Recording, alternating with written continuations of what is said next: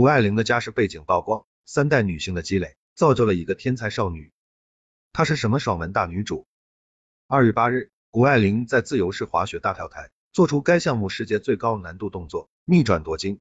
要知道，这个项目还是她最不擅长的。这是中国运动员第一次参加冬奥会大跳台比赛，这一战就创造了历史。风吹起她的号码牌，露出她亲手设计的战袍。那一刻，正如央视解说词说的那样，玉汝于成，踏雪寻龙，她就是大跳台上的玉娇龙。这位十八岁的天才少女，也因此成为全民偶像。从三岁开始滑雪，谷爱凌在十四岁时就获得了五十多块金牌，其中有相当一部分含金量很高。在加入中国国籍后，她在两年内代表中国夺得十一金，只要她参赛就能拿奖。在冬奥会之前，有博主对谷爱凌夺冠有些担忧。这个活泼的女孩直接在下面评论：“你为什么对我没有信心？”她当然有凡尔赛的资本，在为滑雪全力以赴的同时，她的功课十分优秀。为了有充足的时间备战冬奥会，她提前结束高中课程，参加美国高考赛，成绩离满分只差二十分。她成功被妈妈毕业的院校斯坦福大学录取。没错，天才少女的背后有一个金光闪闪的家庭。父亲毕业于哈佛，母亲北大毕业去斯坦福深造，还曾有华尔街工作经历。他们家境优越，兴趣广泛。有人调侃说，谷爱凌十几岁就学会了滑雪、骑马、射箭、跑步、越野、游泳、冲浪、攀岩，记忆力惊人。上一个达到如此成就的中国人是郭靖。优越的环境能让人物质满足，却不能保证成才。一个真正优秀的人。必定来自于家庭的培养。人人都羡慕谷爱凌，可他们都无法成为谷爱凌的妈妈。谷爱凌的家世背景曝光，三代女性的积累，造就了一个天才少女。对孩子尊重和信任。有人夸赞谷爱凌，她身上没有人类的缺点。如果非要说她的人生里有什么缺憾，那可能就是她的父母离婚了。不过这一点对谷爱凌来说，或许并不是什么大事，因为她背后的女性长辈太有魅力了。谷爱凌的妈妈谷燕是地地道道的北京人，这也让谷爱凌学会了一口流利的北京话。北大学霸、斯坦福高材生、精英人士、滑雪教练，是妈妈身上的标签。可她对谷爱凌基本是放养，让孩子自己拿主意。谷爱凌透露，自己这次冬奥会挑战的动作幺六二零零两秒，此前从来没试过，是在比赛最后五分钟才做了这个决定。因为第二跳的小失误，妈妈建议她做难度小一点的动作，力争银牌。谷爱凌说自己要做最难的，妈妈没有据理力争，更没有强求女儿听从自己的意见，她只是说 OK，这是你的比赛，那就好好享受它。这是古燕一贯的教育方式，哪怕自己是行家，哪怕自己是妈妈，也从未试图去干扰女儿的决定。她给予孩子最大的信任，正是这种方式让谷爱凌开发了许多潜能。从小，谷爱凌就对滑雪展现出极佳的天赋。古燕并没有早早把孩子丢向滑雪场，而是让他尝试更多可能，骑马、滑雪、射箭，他都会带孩子去试试。与只管交完学费就不管不顾的家长不同，十多年来，古燕经常开车带着女儿辗转于不同的兴趣班，有时路程遥远，谷爱凌就在车上解决吃饭、写作业等问题，但她不会给孩子设置任务，必须要做到什么程度，因为不是强迫着学习。谷爱凌对自己所学的都表现出很大的兴趣，并且总是要做到最好。在她成长的任何阶段，她的妈妈都没有缺席过。这份坚持，很多家长其实都难以做到。正如网上一个段子：你怎么不能学学谷爱凌？人家做事多专注。妈，你当年为啥没考上北大，没出国留学？孩子成才，并不是将他扔在那儿就能成功，而是需要家长的培养与呵护，需要共同学习和进步。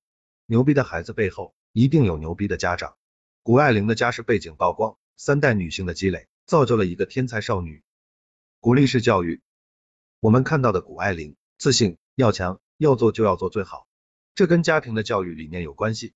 她是在一个充满了爱与鼓励的环境下长大的。谷爱凌从小自由调皮，爬树上房揭瓦，妈妈没有严厉呵止，而是从中看到了女儿的运动天赋。古燕说自己觉得特别幸运。因为喜欢滑雪，就想找一个陪玩的，结果女儿比自己滑得更好。在旧金山的家里，谷爱凌和妈妈、奶奶应该是外婆住在一起。谷爱凌说，从小奶奶就特别爱说，我们爱玲是最棒的。钢琴考了三级，奶奶会说，你弹的跟实际一样好。跑步的时候跑了第二名，奶奶也会在人特别多的地方，特别大声的用英文喊，艾琳最棒了。十三岁，第一次参加成人比赛，出战失利，她摔倒在滑雪场，回到妈妈的怀抱，妈妈没有第一时间给她复盘，没有责备，而是紧紧抱住女儿，说我为你感到骄傲。即使回到酒店，生病的艾琳自己主动研究参赛资料，妈妈还是说没事，咱们重在参与。艾琳不解，为什么呀？妈妈说，因为咱们还生病呢，再说还没跳过这样的跳台，所以先适应就行。任何时候。都不给孩子压力，这是什么神仙教育？这样的鼓励与欣赏，让谷爱凌从小就用最好来要求自己，这不是被迫的，而是自发性的。三代女性的积累，成就一个真正的 Power Girl。谷爱凌在面对失利时，零两秒始终是从容的。冬奥会第二跳，她也摔到了，可他朝着镜头，笑着挥手，轻松自在。他对赢有强烈的渴望，对失败却没有恐惧。他一路在鼓励的环境下成长。早就明白，即使输也没什么大不了的。他会对网络上的恶语勇敢回应，不喜欢我是你们的损失，也会像一个小太阳，暖心安慰比赛失利的选手。得到了太多爱的孩子，有足够的能量去影响别人。比起成为一个厉害的人，自由、丰富、快乐、勇于尝试，是妈妈对他最大的期望。谷爱凌觉得，爸爸是哈佛毕业的，妈妈是斯坦福毕业的，自己必须得上斯坦福。每次说这样的话，妈妈都会告诉他。你不必须要上斯坦福，你上什么学校，只要你自己特别喜欢。但是更重要的是，一辈子都不放弃学习。因此，十三岁的谷爱凌就对自己的人生有明确的认识。我想当一名职业滑雪选手，但前提是它能给我带来快乐。目前为止，目前滑雪是我的爱好，给我带来了很多快乐。但如果长大后滑雪不能给我带来快乐，我就不会做职业选手。都羡慕谷爱凌手中的大女主剧本，可又有几个能做到她妈妈那样？从小到大，她不会要求孩子变成某种成功的样子，而是像对待一颗种子，给他土壤，引导他成长，让他自己开花结果。在她身上有一种可贵的底气，那是一个被爱和被包容、鼓励的孩子身上才有的特质。谷爱凌的家世背景曝光，三代女性的积累，造就了一个天才少女。拒绝那就是教育。看纪录片《谷爱凌》，我十八，有一个细节很打动我。古燕一直把谷爱凌当成朋友。一起成长，她经常对女儿说：“你不用感谢我，你一点都不欠我的，我谢谢你就行了。”这句话真的让人很触动。培养一个滑雪运动员是很费钱的，但是妈妈没有说我为你花了多少钱，你一定要争气，要拿到什么奖。她说的是你一点都不欠我。这样宽容的教育反而让谷爱凌无比自律，她有强大的内驱力。第一次参加成人组比赛失利，加上生病，她的状态很不好。